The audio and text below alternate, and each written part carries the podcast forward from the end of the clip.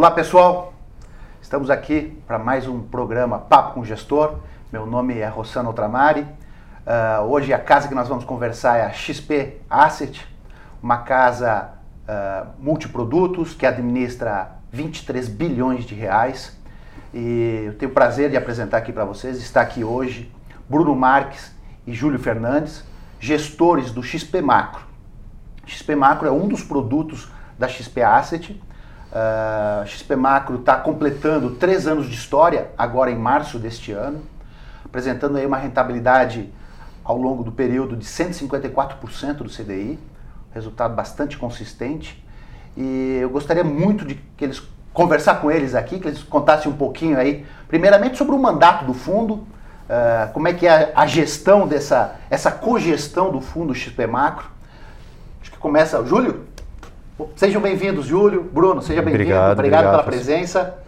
Fala um pouquinho aí da, da, primeiramente do mandato do fundo. Muito obrigado, Rossana. É um prazer estar aqui em mais uma oportunidade, né, nesse papo com o gestor. Logo agora que estamos completando aí em torno de três anos do nosso produto, né, e a gente pode falar mais um pouquinho da nossa história e de tudo que a gente tem feito. Antes de tudo, o XP Macro ele começou, ele tem um objetivo de retorno em torno de CDI mais 5 e foi um produto para correr um risco para atingir esse retorno em torno é, correr o risco com uma volatilidade em torno de 5% ao ano. Tá? A gente começou lá atrás, eu e Bruno é, viemos para cá no início de 2016. Eu vim do BBM, passei 13 anos fazendo gestão na casa, depois passei dois anos no Itaú Asset e depois, nos últimos cinco anos, estava na, na Gap Asset. É, enfim, a gente teve uma proposta totalmente alinhada, totalmente meritocrática, com participação no business. E o Bruno se juntou aqui a gente, a nossa equipe. O Bruno teve uma, uma, uma passagem no início da carreira pela Nobel Asset Management, ficou lá 6, 7 anos, depois passou pela Opus e depois, nos últimos 5 anos, de 2010 a 2015, ele foi um dos responsáveis pela gestão da, do fundo multimercado da ARX.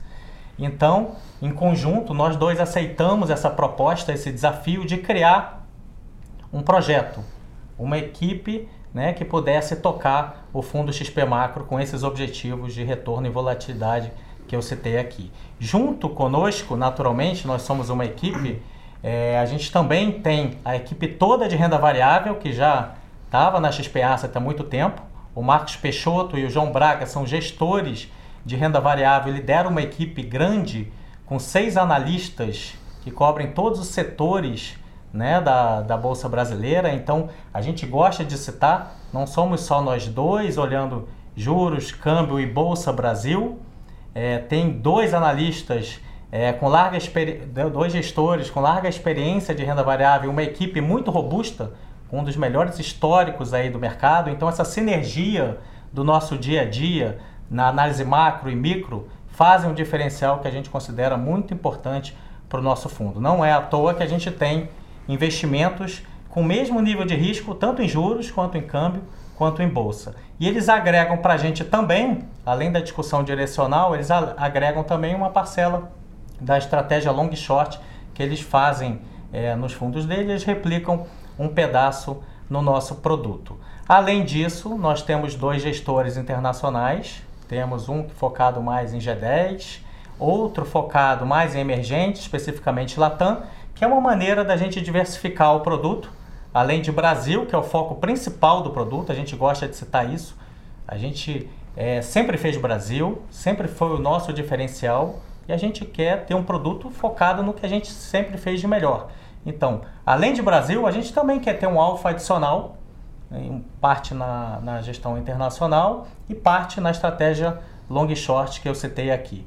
Vamos falar um pouquinho do, de como que a gente estruturou o produto. Desde, desde o início a gente passou por, por algumas casas, a gente teve experiências diversas e a gente sempre pensou o que, que seria melhor. Seria a gente dividir em caixinha, um faz juros, um faz câmbio, um faz bolsa, ou seria a gente unir as nossas experiências né, de mais de 20 anos aqui, cada um quase de, de gestão, para fazer um book único, em consenso. E a gente tomou essa, essa decisão, acho que foi muito acertada. A gente faz tudo em consenso aqui. A gente é, faz a alocação da melhor maneira possível e a gente sempre gosta de dizer, então quais são as nossas missões para conseguir essa, o melhor book possível?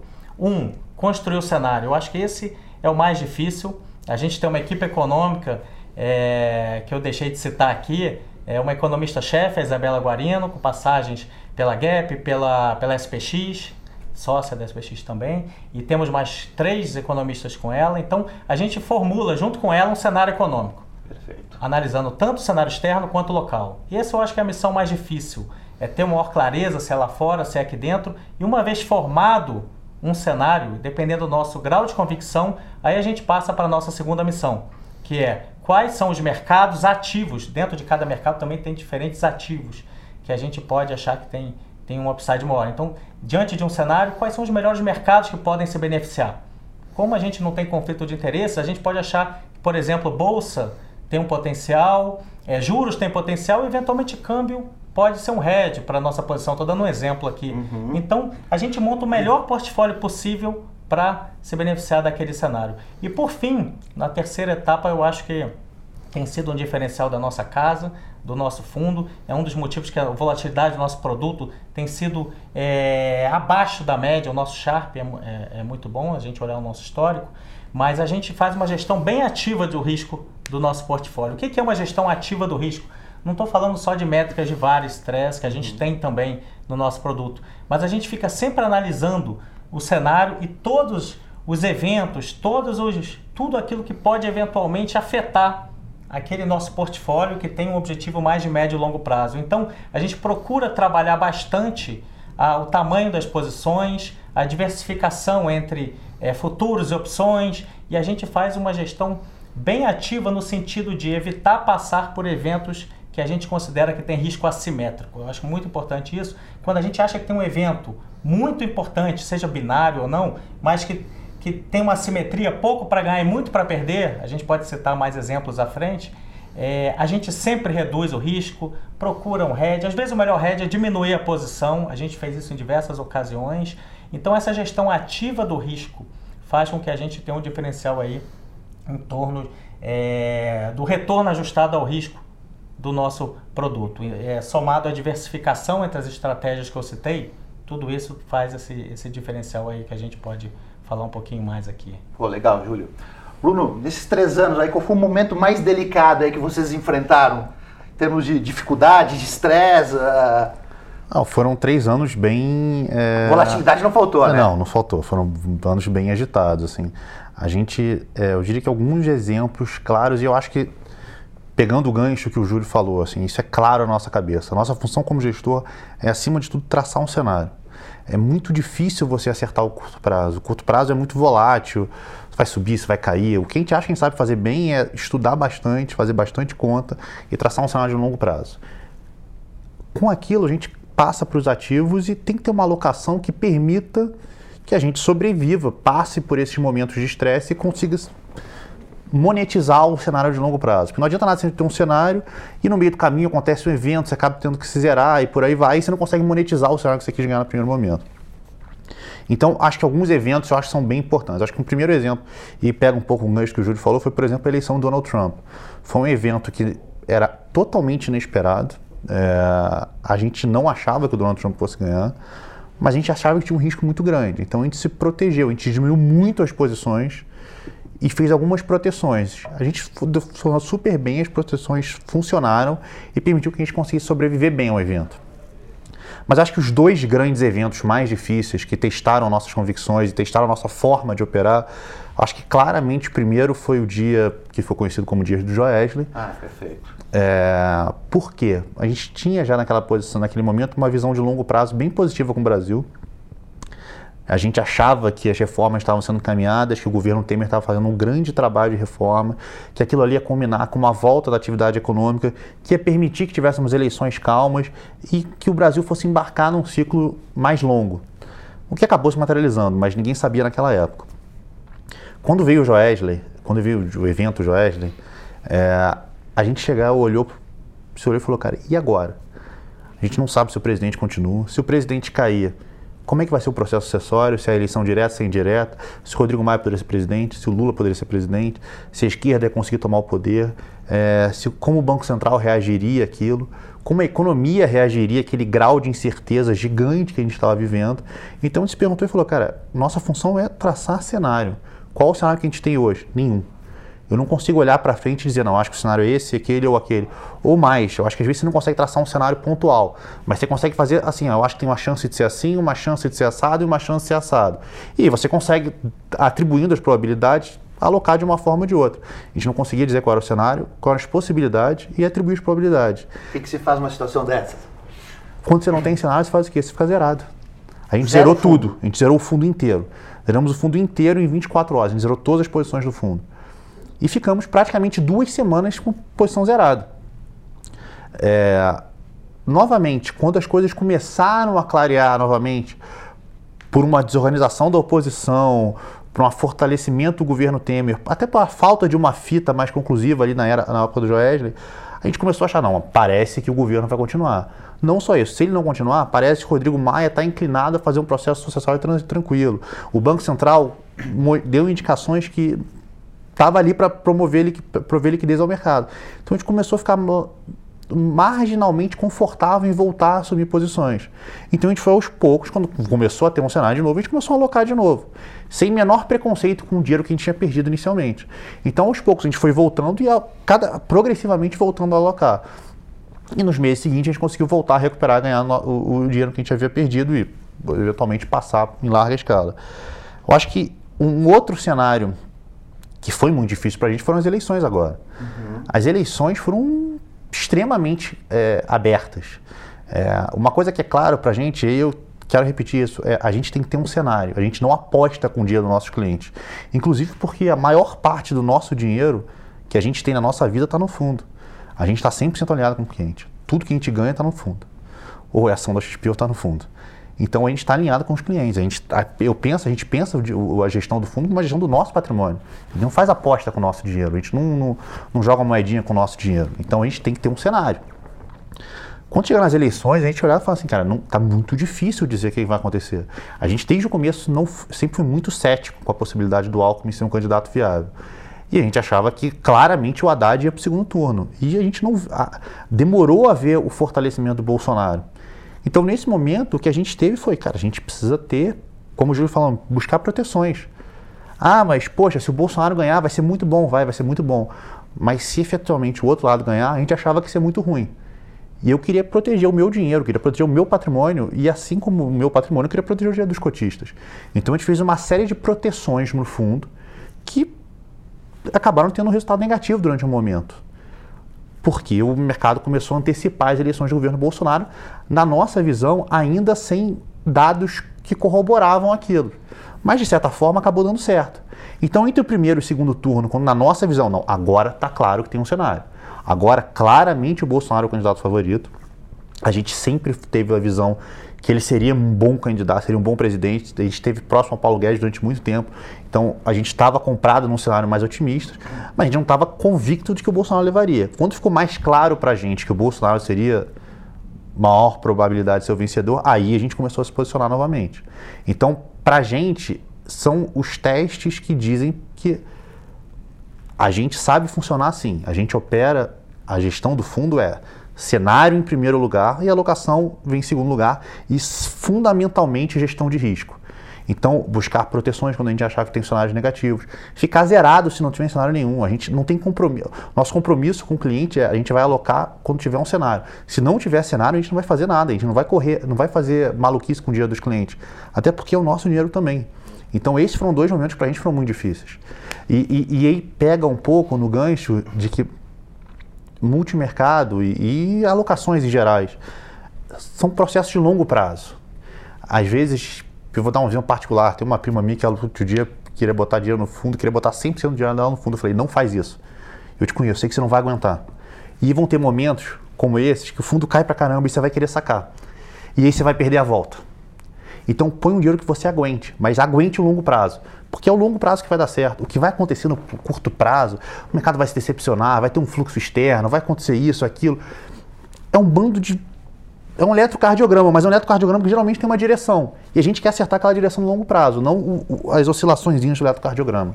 Eu costumo dizer para as pessoas que vem me perguntar também o que, que investe e a questão do multimercado. Acho que o multimercado é a, a porta que os investidores que estão se incomodando com 6,5% ao ano, é a primeira porta deles começarem a assumir mais risco. Essa é a minha visão que eu tenho. Concordo. E aí eu costumo dizer para eles, ah, mas será que eu vou... Experimenta aos pouquinho, pouquinhos. Começa pouquinho. um pouquinho, vai sentindo o gosto, vai ver como é, pouquinho. vai se conhecendo como investidor. E aí tu vai assumindo mais posição. E eu acho que tem que ser sempre aos pouquinhos, porque é, eu, eu, tem, uma, tem uma coisa que eu acho muito curiosa, se você olhar às vezes o fundo, ele tem uma rentabilidade muito boa. Não só, só o nosso, vários outros fundos, rentabilidade muito boa.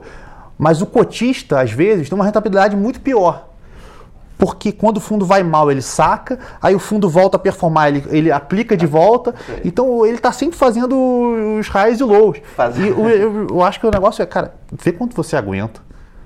Tenha paciência, aloca e espera a longo prazo. Isso aí, é isso aí. Assim, a gente conhece vários gestores que tiveram momentos ruins e, pô, alguns dos maiores gestores do Brasil tiveram momentos ruins. Ninguém ficou burro da noite pro dia. Então faz parte. Faz parte. Confiar no gestor, esse alinhamento eu acho muito legal. O dinheiro de vocês está ali também, vocês estão protegendo o patrimônio de vocês, vocês estão trabalhando para o cotista, eu acho isso muito legal. Esse alinhamento acho que é. É uma coisa que o Júlio falou que para a gente é muito importante. O ser humano funciona por incentivos. Então, e a gente também. Então, a gente está alinhado com o cotista, ou seja, eu só ganho dinheiro se o cotista ganha dinheiro. É fundamental. Mas a gente está alinhado com a empresa também. Nós somos sócios da empresa. Então todo mundo aqui está aqui para o longo prazo. Perfeito. Não tem ninguém aqui aventureiro, ninguém aqui está maluquice. Não, todo mundo aqui querendo construir um negócio para os próximos 10, 15, 20 anos. Um negócio que todo mundo tem orgulho disso no final das contas. Pô, legal. Vamos falar um pouquinho de mercado então, falar um pouquinho de cenário. Qual é o cenário que vocês estão olhando? Eu esqueci de comentar no começo, o XP Macro é um fundo uh, de 3 bi 3,2 bilhões é o patrimônio do fundo, um fundo que está aberto, está na plataforma da XP uh, ah, para quem quiser investir. Uh, mas eu queria falar um pouquinho agora de, de cenário. Diante de, de, de, eu já, vocês já deram uma, uma, uma sinalização aí que uh, vocês estão mais construtivos com, com esse governo Bolsonaro que está entrando aí, mas em termos, em termos de, de posição hoje do fundo, qual é, qual é o cenário e o que, que vocês estão posicionados?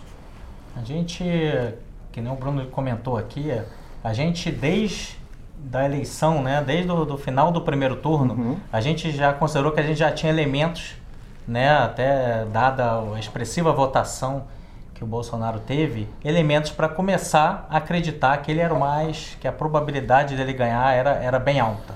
A partir de então a gente começou a olhar o preço dos ativos naquele momento, né, já tinham se valorizado um pouquinho, mas a gente, mesmo com essa valorização, a gente começou a olhar e ver que ainda tinha, ainda tem um grande potencial de apreciação. Todos os ativos, né, dentro da nossa é, método aqui de escolha de qual mercado a gente acha que tem maior potencial, ao analisar mercado por mercado, a gente foi vendo que praticamente todos os mercados, bolsa, juros e o real, tinham um potencial bem, bem forte de apreciação. Então, desde então, a gente montou posições comprado em, em bolsa, em Bovespa, é, a gente opera tanto opções quanto índice futuro, tá? A gente começou a montar posições, aumentar posições em juros reais, os juros reais já tinham caído um pouquinho, mas a gente acreditava que o potencial de, de queda ainda era bem, bem maior. Então a gente também montou posição em juros reais e gradualmente foi montando uma posição vendida em dólar contra o real. O, o mercado do, de câmbio foi o que mais é, demorou, né? até hoje ele ainda está um pouco mais volátil, mas o real foi o único que não se apreciou desde o dia da, da eleição ali do Bolsonaro uhum. efetivamente até hoje. Foi um mercado que no início o dólar subiu um pouquinho e depois, agora em janeiro, ele teve uma forte queda. Então foi um mercado que a gente foi aumentando posição gradualmente ao longo de novembro, dezembro, e a gente pode dizer que em janeiro a gente começou o ano aí com um risco praticamente igual em todos esses três mercados, tanto em bolsa quanto juros reais quanto uma posição comprada no real, vendida em dólar. Uh, o mês de janeiro foi um mês para os mercados mágico, né? Bolsa 10%, câmbio uh, caindo bem, juros fechando todas as os VETs e, e, e, e, o fundo teve um desempenho bem interessante, deu, rendeu 3,74 se eu não me engano, né, no mês de janeiro. Isso, 3,57 para ser mais, mais exato. 3, obrigado, Júlio. Uh, e a, continuam com essas posições? Comprado em bolsa, vendido em câmbio e. e... posicionada em, em juro real? A gente fez pequenas alterações. A gente, na verdade, diminuiu marginalmente um pouquinho de tudo. É, mas basicamente mantemos as mesmas, as mesmas alocações. A gente entende que vai ter volatilidade é, com a chegada do, do, do Congresso, com a, o governo vai mostrar o que é o projeto de reforma da Previdência, vão ter discussões, vão ter idas e vindas, vai ter volatilidade, então a gente diminuiu um pouquinho de tudo, mas pouco. A gente já tem posições bem expressivas. Assim, é, é a gente acha que os três mercados, como o Júlio falou, é, têm um potencial grande. É, a gente acha que talvez câmbio e bolsa tenham um potencial de ganho um pouco maior, mas por outro lado, o mercado de juros é um mercado mais é, comportado, eu diria, porque tem um árbitro ali, que é o Banco Central, e a gente acha que o espaço para alta de juros no, no, Brasil hoje em dia é baixíssimo, é, mas a gente mantém a posição nos três ainda. E tentar um pouco para passar para o nosso telespectador, uh, o cenário de vocês é um cenário construtivo para o Brasil. O que, que é o que, que vocês vislumbram de bolsa aí para o médio e longo prazo? Lá, final do ano. Então, 18 meses? Bolsa é, é, é renda variável, é um negócio difícil, mas gente, o que a gente tenta usar é a gente vê a bolsa como um ativo macro, que o cenário macro como outro qualquer. Então a gente tenta pegar e olhar assim, o que, que, a história te diz, tá? Se você olhar a relação preço-lucro da bolsa, é uma coisa que todo mundo gosta de olhar muito porque é uma medida é, que funciona no mundo inteiro. Então, se olhar historicamente, é, se olhar em momentos parecidos com esse do ciclo, tem momentos que o preço, que a relação preço-lucro sobe muito, é, mas por razões erradas. Quando a bolsa está muito, na, muito barata, é, os lucros estão muito depressionados e, e, e, o preço sobe muito rápido, parece que a bolsa ficou muito cara, mas na verdade o mercado está antecipando que os lucros vão melhorar. Perfeito. Quando ela está num trend de alta já há um tempo, a gente vê essa relação caminhar para um patamar de 13, 14 vezes. É, é, e isso daria uma bolsa em torno de 125 mil pontos. Então a gente acha que sem revisões significativas de lucro, a gente acha que vai acontecer, e sem a possibilidade de você ter um, um, um re-rating de múltiplos, é, que a gente também acha possível, a gente acha que a bolsa pode ir por 120, 125 mil pontos. Mas só lembrando, é, essas, outras, essas duas últimas coisas são as coisas que, bem relevantes que podem acontecer. Por quê? Porque, citando uma, uma analogia que eu já não sei quem mais fez, mas que eu acho a melhor analogia que tem no Brasil, é o Brasil é um grande avião vazio. Um avião vazio que está com os custos fixos pagos. Todo passageiro novo que entra é lucro líquido que entra na veia. A Bolsa, hoje em dia, é, depois de anos de crise econômica do Brasil, é uns, são sobreviventes. São empresas que já fizeram o dever de casa, já cortaram custos, já reduziram a alavancagem é, financeira e hoje vão se financiar uma taxa de juros que foi a mais baixa da história, com uma alavancagem operacional altíssima.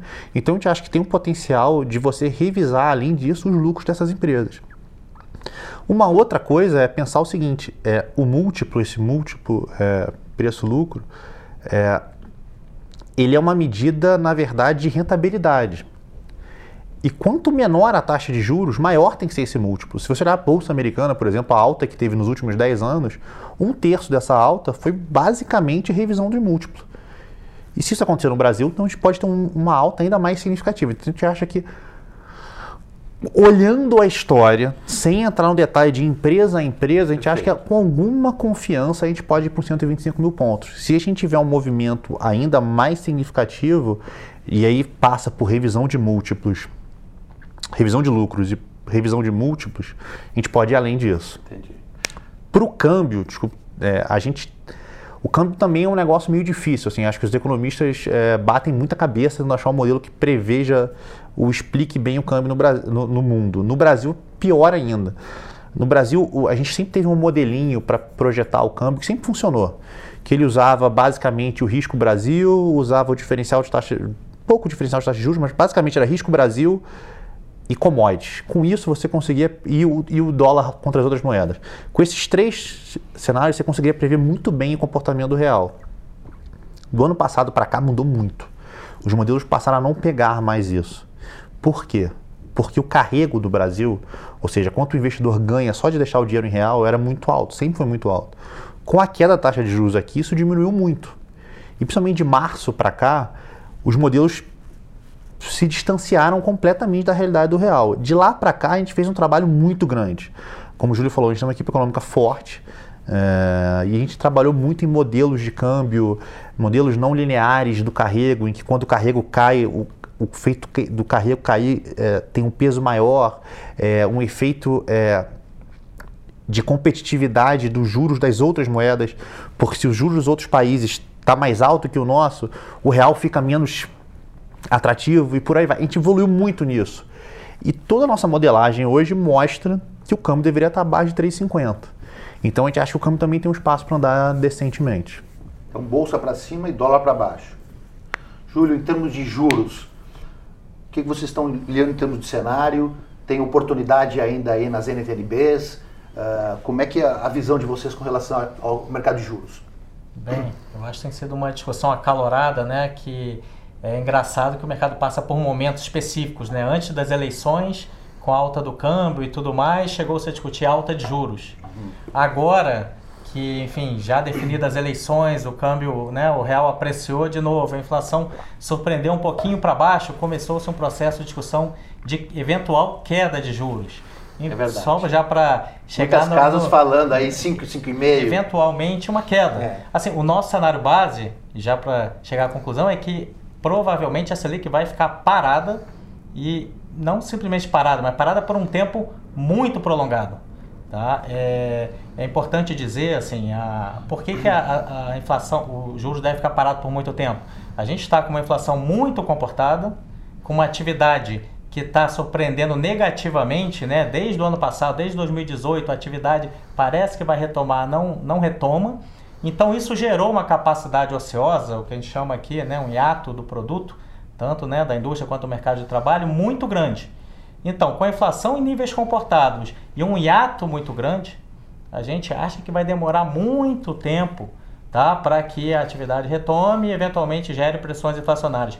Esse é o básico aqui da, do nosso call de Selic parada. É claro que se a gente tivesse que argumentar e no cenário de ter que ocorrer algum movimento do Banco Central, um Banco Central novo, né, que o Ilan está deixando agora, vai entrar o Roberto Campos, a gente ainda vai ter que aprender qual é a função de reação dele, uhum. né, como que ele se comporta olhando as variáveis específicas, mas a gente hoje se tivesse que dizer se tiver que fazer alguma coisa, parece que o mais provável na passagem de uma, de uma reforma da Previdência, o mais provável seria um eventual ciclo de queda de juros ao invés de um ciclo de alta. A gente atribui ainda baixa probabilidade, mas mudou a discussão. Então, caso a Previdência seja aprovada ali no meio do ano, que seja terceiro trimestre, numa eventualidade da inflação continuar super bem comportada, né, e a atividade demorar demais a acelerar, né, a, ganhar tração, pode sim ser que seja criado um cenário de eventual queda de juros. Mas a gente tem que lembrar que ali no segundo semestre a gente vai estar olhando para a inflação de 2020. Que Perfeito. a meta vai ser cadente, vai para 4%.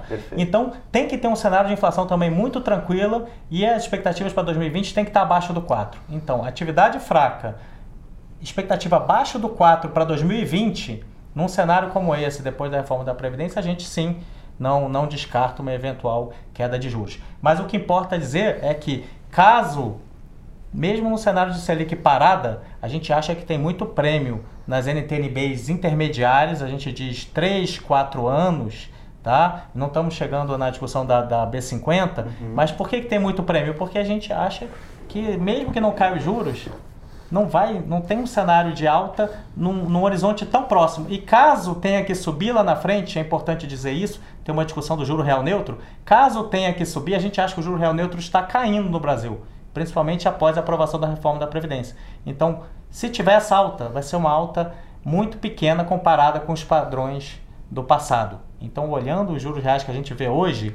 4% aí na parte intermediária, 4,5% nas mais longas, a gente ainda pode ter um espaço aí de 50, 100 bases, dependendo do, do vencimento aí de apreciação desse, dessa de queda desse Quando fala intermediário, o que é? Dois, vencimento para 2021, 22, é, é 23? a gente está falando nessa faixa aí, é. 21, a gente está posicionado mais no 21, 22, mas até o, ali 2023, 4, 3, 4 anos seria... Ou seja, se manter juros inalterado por longo prazo, tem grandes oportunidades ainda nas, nas, nas NTNBs. Perfeito. E a inflação implícita que é um detalhe ali na, nesse ativo, está muito baixa há muito tempo. Tá? O investidor está vendo a inflação muito bem comportada para os próximos 3, 4 anos. A gente acha que é uma excelente proteção, por isso a gente tem preferido ficar na NTNB nos juros reais ao invés dos juros nominais, porque tem uma proteção Perfeito. mais eficiente. E ainda pode levar em consideração que um câmbio podendo contribuir também, ou seja, se um câmbio vai para 13,50 ou abaixo disso, isso ajuda também a manter a, inflação sob controle,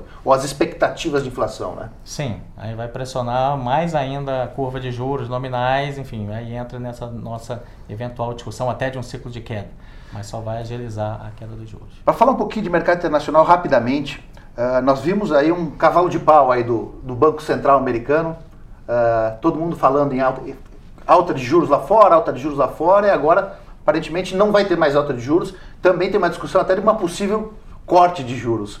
Que, vocês tinham alguma posição lá fora? Vocês estavam. Uh, como é que era a posição de vocês no mercado internacional lá? Então a gente vinha carregando já há mais de um ano uma posição tomada em juros lá fora, apostando na alta de juros lá fora. Como você falou, a gente foi extremamente surpreendido com o que aconteceu no final do ano passado. Não vocês, acho que o mercado... É, né? mas assim, é, só mostra pra gente é, quão difícil é operar, operar os mercados internacionais. É, e isso pra gente sempre foi claro, assim, a gente sempre falou, mercados internacionais são importantes, a gente sempre quer ter uma presença, a gente tem duas pessoas focadas nisso. A gente acha que não só a contribuição de geração de, de valor, de, de alfa para o fundo, mas a contribuição em, ajudar a gente a contribuir a formar o cenário é muito importante. Mas é um cenário, mas é um mercado que é mais difícil. É, isso se provou agora. Acho que, na verdade, se provou bem claramente agora é, que é mais difícil. A gente quer sempre manter o que o Júlio falou no começo. O nosso edge, o nosso diferencial, o que a gente acha que a gente sabe fazer bem é Brasil. A gente quer continuar fazendo outras coisas lá fora porque a gente acha que agrega ao, ao cenário, mas o nosso diferencial vai ser sempre o Brasil, sempre vai focar o fundo Brasil. Então, mudando totalmente de assunto, mas eu vou voltar nessa pergunta. Mas sempre pergunta pra gente, ah, qual a capacidade do fundo tal, até onde vocês vão ir. A gente, só, a gente vai crescer o fundo enquanto a gente conseguir manter o nosso estilo. Nosso estilo é focar em mercados locais. A gente vai ter sempre outras coisas, satélites, mas o fundamental é operar o mercado local. Então, é, agora voltando à sua questão, a gente tinha uma posição tomada em juros lá fora. A gente foi muito impressionado, ficou muito impressionado com a, com a, velocidade da desaceleração, principalmente no resto do mundo. Os Estados Unidos desacelerou, mas não desacelerou tanto quanto o resto do mundo. O resto do mundo desacelerou muito forte, principalmente a Europa. Europa foram vários trimestres de decepção muito forte. Toda hora parecia que tinha uma justificativa e aqueles negócios iam se somando e não saía do, do, do, do daquele moto contínuo de piora. É, e a velocidade com que o mercado reverteu as precificações. Como você falou, o mercado chegou a ter queda precificada para março desse ano, que era um negócio inacreditável há 3, 4 meses atrás. É, a gente optou por zerar totalmente nossas posições lá fora. A gente acha que o cenário lá fora hoje está muito difícil. Então, voltando àquela questão que a gente sempre fala: qual é o cenário? Está difícil de dizer. O que a gente vê hoje é Estados Unidos desacelerou, mas segue crescendo num patamar muito confortável. Só lembrando que desde a volta, a saída da crise americana, o que a gente viu foi o PIB americano crescer entre 1,5 e 2,5, 1,5, 2,5, 1,5, 2,5. Com os estímulos fiscais promovidos pelo governo Trump, esse 1,5, 2,5 acelerou para 3, depois 3,5 e chegou até 4. O que está voltando acontecendo agora é voltando para 1,5, 2,5. Então está crescendo o que sempre cresceu. Então está crescendo menos, é verdade, mas nada de dramático. A Europa, que ao longo dos últimos 18 meses acelerou muito o crescimento, voltou para os níveis baixos que estava crescendo inicialmente. A China vem desacelerando, mas num nível mais estável. A gente sabe como são os dados chineses, com baixa volatilidade. É... Por outro lado, a parte boa é os principais bancos centrais do mundo tiveram tomar um susto. Então o Fed reverteu a expectativa de alta, o Banco Central Europeu já começou a mudar o discurso. É, o Banco do Japão, idem. A China já começou a fazer vários estímulos. Ainda que não sejam estímulos gigantes, a gente está vendo é todos os bancos centrais do mundo agora voltaram a, no mínimo, parar de restringir política monetária. Então a gente acha que a gente está num ambiente global que se o crescimento global estabilizar nesses patamares, os bancos centrais estão dando uma, uma, uma postura mais construtiva para os mercados de risco. Mas tendo dito isso, a gente acha que não tá, a gente não está vendo um grande diferencial, não tem, não tem grandes assimetrias em alocações externas hoje em dia, não. A gente não está vendo nada de muito bom para fazer lá fora, não. Nada. Então o foco não. aqui continua sendo no Brasil, não. as maiores posições é aqui dentro. É, é, onde a gente acha que tem um grande. Aonde que parece ter uma história muito, muito, muito boa, com assimetrias grandes.